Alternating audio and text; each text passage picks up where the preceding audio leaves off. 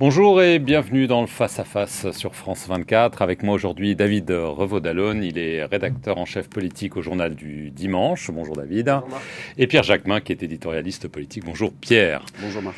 Alors cette semaine à l'Assemblée euh, nationale, il y a eu du spectacle, il y a eu des motions de censure sur les textes budgétaires, elles ont été euh, rejetées, mais le Rassemblement national a causé la surprise en votant en faveur d'une motion déposée par la NUPES, après avoir promis euh, pendant des jours que jamais il ne ferait ce geste-là, alors sans doute pour isoler les républicains, pour embarrasser la gauche de vos, David Revaud-Dallon, ça vous a surpris, Marine Le Pen qui vient, qui annonce cela?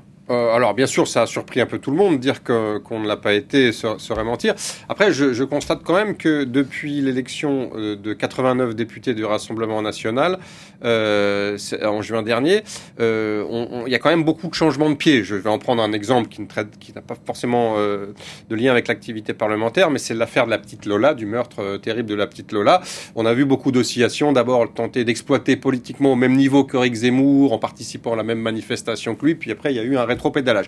Donc il y a beaucoup de changements de pied, beaucoup de jeux tactiques du côté du Rassemblement national, mais effectivement là ça a surpris tout le monde et je pense que euh, hélas l'extrême droite française qui, comme chacun sait, a toujours été une tradition anti-parlementaire, hein, je ne vais pas remonter au au 19e siècle, mais voilà, le 6 février 34, on s'en souvient, Poujade de 1956, on s'en souvient, même 86, l'élection de, euh, du premier groupe Front National sous la houlette de Jean-Marie Le Pen, on s'en souvient, ça a toujours été un parti euh, anti-parlementaire, euh, le parti d'extrême droite, et là, je ne dis pas qu'il s'est converti au parlementarisme, mais curieusement, il joue assez fin tactiquement de manière à se positionner comme jouant le jeu des institutions et à mettre euh, finalement la NUPES dans euh, l'opposition radicale, quasi révolutionnaire, parce que la NUPES fait aussi beaucoup de théâtre, quittant l'hémicycle euh, au 49-3, etc. Et, donc je trouve que c'est assez dangereux, parce que finalement, ce jeu-là, à la fois assez bien joué tactiquement par Marine Le Pen et servi par la NUPES et, la gauche radicale, voilà, contribue au blanchiment en quelque sorte de l'extrême droite, et je trouve que c'est un problème. Alors, est-ce que c'est un problème? Mais tactiquement, euh, c'est vrai que alors euh, c'est aussi, euh, et on a vu le Rassemblement national accuser les, républicains, qui sont donc la clé, hein, parce que si les républicains votaient en faveur d'une motion de défiance, le gouvernement tombe et sans doute l'Assemblée nationale est dissoute. Et là, l'argument, c'est de dire, ce sont les alliés de Macron, ils n'osent pas le dire, mais voilà, ce sont eux qui font tenir le gouvernement. Oui, il y a ce jeu effectivement parlementaire qui consiste effectivement à isoler en tout cas une famille politique et en tout cas à mettre au centre du jeu. Alors ça dépend quelle version on peut avoir. Effectivement, on peut se dire que c'est euh, le Rassemblement national qui est devenu le centre du jeu euh, au Parlement cette semaine. On peut se dire que c'est la NUPES parce que c'est elle qui a porté la motion qui a été euh, la plus largement soutenue, de la motion de censure qui a été la plus largement soutenue. Et on peut aussi se dire que finalement c'est les républicains qui tiennent aussi sur le bout du fil la majorité présidentielle. Et j'ai plutôt envie d'avoir cette lecture-là parce qu'on a l'impression qu'on découvre qu'il y a 89 députés du Rassemblement national avec une stratégie qui est pas nouvelle, qui est une stratégie de normalisation de Marine Le Pen, de participation au jeu démocratique, au jeu parlementaire. Ils ont deux vice-présidents. On s'accuse, la, majorité présidentielle accuse les uns et les autres de faire le jeu du Front National. Les premiers à être responsables aujourd'hui du score du Rassemblement National, c'est quand même ceux qui sont en responsabilité depuis 2017. Donc les accusations de euh, Monsieur Le Maire, Monsieur Darmanin, euh, Gabriel Attal, etc., visant euh, la gauche qui flirterait avec l'extrême droite, me paraît totalement euh, lunaire, si ce n'est d'ailleurs contre-productif pour cette même majorité présidentielle. Mais sur la droite, je trouve que ce qui est intéressant, c'est que quand vous écoutez Olivier Marlex expliquer les raisons pour lesquelles il ne vote le président du groupe le LR. président du groupe LR expliquer les raisons pour lesquelles il ne voterait pas cette motion de censure, c'est parce qu'il ne faut pas ajouter du chaos au chaos, etc., etc. Bon, euh, on va pas se mentir, cette euh, la droite euh, sur un plan intellectuel et politique est quand même très proche de la famille politique d'Emmanuel Macron. Il y a assez peu de raisons qu'ils soient qu'ils aient des désaccords. Et par ailleurs, on sait aussi que cette famille des Républicains est très fragilisée et que la menace de faire tomber le gouvernement, c'est la menace d'Emmanuel Macron qui dit on dissout. Donc ça veut dire retour à la case départ, nouvelle élection. Et on peut pas dire que les Républicains soient dans la meilleure posture. Mais je relève quand même qu'Olivier Marlex n'a pas euh, enlevé, écarté l'idée que possiblement eux-mêmes, la famille politique des Républicains, pourraient déposer une motion de censure. Je ne sais pas dans quel contexte ni à quel moment ils pourraient le faire. Là, on a vu... beaucoup parlé sur la retraite, sur la réforme. Alors sur la ce qui serait, ce qui me paraîtrait complètement incohérent politiquement et intellectuellement, parce que franchement, il n'y a pas l'épaisseur d'une feuille de cigarette qui, qui, distingue le projet de Valérie Pécresse à la présidentielle de celui d'Emmanuel Macron. Mais on ne sait jamais. Effectivement, on a vu qu'aujourd'hui le texte, hier, le texte sur la projection budgétaire jusqu'à 2027 n'a pas été adopté hein, avec les voix de la droite. Donc du coup, bon. Euh, ça veut dire qu'aussi que les LR se placent en faiseur de roi de cet euh, hémicycle, de ce Parlement euh, français. Je suis tout à fait d'accord avec l'analyse sur cet hémicycle façon puzzle. C'est vrai que c'est finalement euh, la principale caractéristique de cette assemblée, c'est que voilà, elle est quasiment, c'est la chambre introuvable, comme on disait mmh. au temps de la Troisième République. moins d'accord sur la, bien sûr, le gouvernement, enfin Emmanuel Macron a une responsabilité depuis 2017 dans la montée du RN, mais n'exonérez pas François Hollande de 2012 à 2017, n'exonérez pas Nicolas Sarkozy de 2007 à 2012, Jacques Chirac, etc. Je veux dire, le, RN, c'est une progression Emmanuel Macron, 2017, se fait élire en disant « je serai le meilleur rempart à l'extrême droite ». C'est vrai, mais euh, vous avez remarqué que Nicolas Sarkozy avait aussi pour ambition, quand il a été élu, d'ailleurs ça avait marché au, au, moment de la présidentielle de euh, siphonner l'extrême droite, que François Hollande lui aussi était dans cette posture-là. Donc oui, vous avez raison, mais n'exonérez pas les, prédécesseurs. Après, sur la droite, c'est vrai que là aussi, je, rejoins tout à fait euh, euh mon camarade, c'est qu'il y a quand même une, position ahurissante du groupe LR qui tous les ans dépose un amendement au Sénat, le groupe LR au Sénat, qui correspond tout à fait à la réforme des retraites qu'envisage le gouvernement, c'est-à-dire très clairement un report de l'âge légal et un allongement de la durée de cotisation, et qui euh, par un jeu de bonne taux ou un jeu de dupes parlementaire à l'Assemblée nationale voterait contre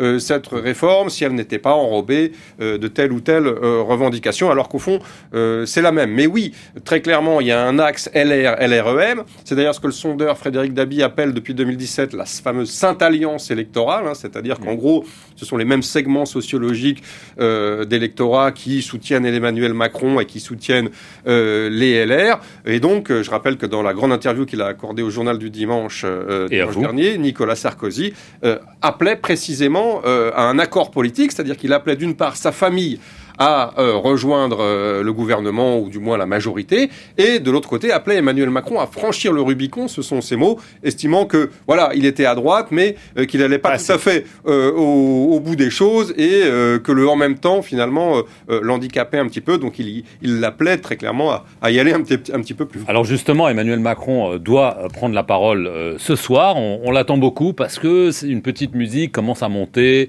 selon laquelle Emmanuel Macron est un petit peu perdu, déprimé et qu'il ne s'intéresse plus tellement euh, à la politique politicienne et euh, aux choses et plus aux affaires internationales. Est-ce que, euh, en effet, Emmanuel Macron a besoin de rassurer les Français, de rassurer euh, ses partisans, ses parlementaires qui ont l'air un petit peu perdus au milieu de cette chambre introuvable dont on vient de parler. Bah, je le disais il y a un instant, un des textes majeurs qui est celui de la projection euh, budgétaire de ce pays jusqu'à 2027 a été rejeté à la majorité de l'Assemblée nationale hier. Donc il va y avoir un moment où le, la vie politique qui repose quand même sur des, textes de loi, sur des projets de loi, des grandes réformes telles que Emmanuel Macron les a proposées, hein, que ce soit la réforme des retraites, l'assurance chômage, peut-être la fin de vie dans quelques mois, il va bien falloir qu'il trouve des majorité. Donc euh, il va falloir qu'il s'adresse à quelqu'un, il va falloir qu'il dise euh, à la droite de prendre ses responsabilités, de rejoindre cette famille politique. Je ne sais pas quel est, son, quel est son objectif, quel est son projet. Est-ce que finalement il n'aurait pas intérêt à dissoudre l'Assemblée nationale et à, et à, rebattre les cartes du jeu? Peut-être que il l'a laissé entendre. Hein, il le laisse entendre, il laisse planer le doute. Est-ce que ça effraie les députés de la majorité? Sans doute. Est-ce que ça effraie Emmanuel Macron? Je ne le crois pas. Lui, il est protégé et puis euh, je, nul ne sait ce qui peut advenir de ces élections. Même si j'ai la crainte, j'ai le sentiment que peut-être ceux qui peuvent s'en sortir le mieux, ça peut être le Rassemblement national. On n'en sait rien, ce sont des supputations. Mais effectivement, ce soir, on a besoin, un, peut-être aussi, d'abord, un petit mot quand même sur ce qui se joue en Ukraine en ce moment et les discussions qu'Emmanuel Macron a, parce qu'il a eu des propos, je trouve, pas tout à fait euh, clairs sur, euh, en cas d'attaque euh, nucléaire de la Russie sur l'Ukraine, que ferait la France, etc. Donc j'espère qu'il y aura une réponse à ce sujet-là. Et puis j'espère aussi qu'il aura des réponses sur le plan politique, sur ce qui s'est joué, sur ce qui se passe en ce moment au Parlement et sur l'absence de majorité pour construire un projet politique qui vient juste d'être élu il y a à peine quelques mois. Donc il y a quand même quelques années nous il faut quand même qu'il y ait un cap qui soit fixé. Un cap sur lequel il faut qu'il dise aussi qu'il a entendu. Il a entendu qu'il y a des euh, oppositions dans notre pays, qu'il y a des projets alternatifs, que ces projets alternatifs ne sont pas euh, euh, écoutés ni entendus, parce qu'on a bien vu que dans le projet de loi de finances, il n'y a pas beaucoup d'amendements qui ont été retenus ni de la gauche, ni de la droite, ni d'ailleurs. Et donc du coup, il faut que lui-même, qui a parié sur un, un nouveau cap euh, euh, de, comment dire, une nouvelle manière de faire de la politique. Hein. Il l'a dit plein de fois. Il a fait une vidéo de 10 minutes euh, pour dire qu'il fallait beaucoup plus parler, beaucoup plus aller sur le territoire pour engager des discussions, des concertations, des négociations pour régler les problèmes au niveau local, que ce soit les questions de santé ou d'autres questions comme les questions de l'école. Bon, bah, il faut des preuves d'amour maintenant parce que ça ne suffit pas de dire je vais aller voir les gens et puis laisser les parlementaires et le gouvernement gérer dans son coin. C'est vrai qu'hélas, pour lui, la campagne législative ou le résultat de la campagne législative a démenti totalement sa propre campagne campagne présidentielle au cours de laquelle il avait effectivement promis de changer de méthode, d'être davantage à l'écoute. On voit qu'en réalité, euh, il n'en sera rien du fait de cette assemblée morcelée et, et cette majorité introuvable. Il est obligé de passer en force. Euh, Emmanuel Macron. Maintenant, on ne va pas faire semblant de découvrir sur chaque texte de loi qu'il n'a pas la majorité et qu'il a une majorité, enfin, qu'il n'a qu'une majorité relative et donc il y a une majorité des oppositions qui peuvent se coaliser pour faire tomber chaque texte. Chaque texte, ça va être le cas à chaque, hein. à, chaque euh, projet de loi. Euh, maintenant, il a encore un outil qui s'appelle le 49.3. Rappelez-vous, Michel Rocard. Ou le référendum. ou le référendum, mais déjà sur le jeu parlementaire, en, parce que le référendum, c'est beaucoup plus compliqué. Il y a toute une procédure qui passe d'abord en plus par le Parlement.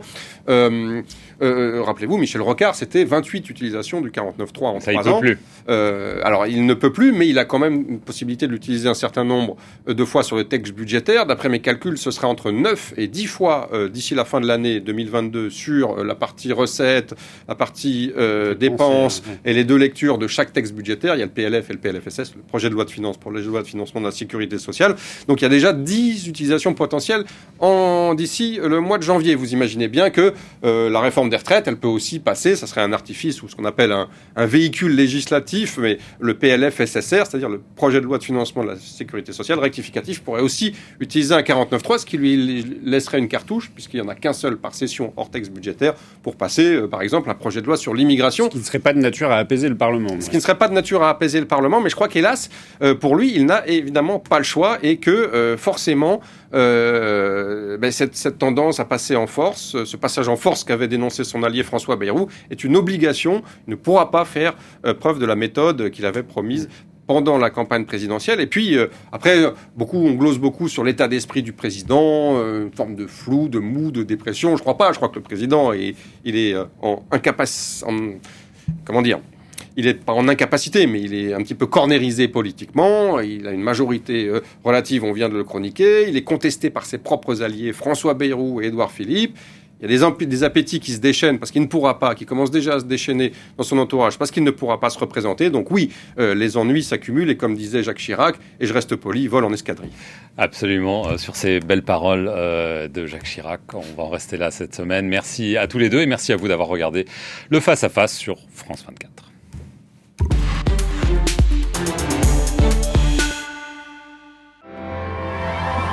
À l'affiche. France 24 vous donne rendez-vous tous les jours pour suivre les grands événements culturels. Gros plans sur les expositions du moment, sur les films en compétition, les sorties littéraires. Cinéastes, écrivains, photographes, musiciens, les artistes partagent leur passion. La culture est à l'honneur tous les jours sur France 24. À l'affiche, votre rendez-vous culturel, c'est sur France 24 et france24.com. de Trogoli veut dire beaucoup pour les habitants.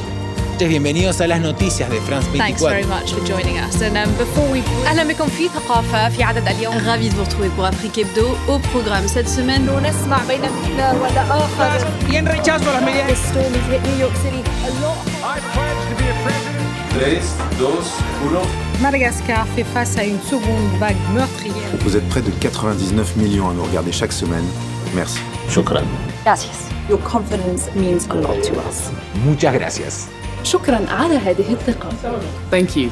Merci du fond de mon cœur.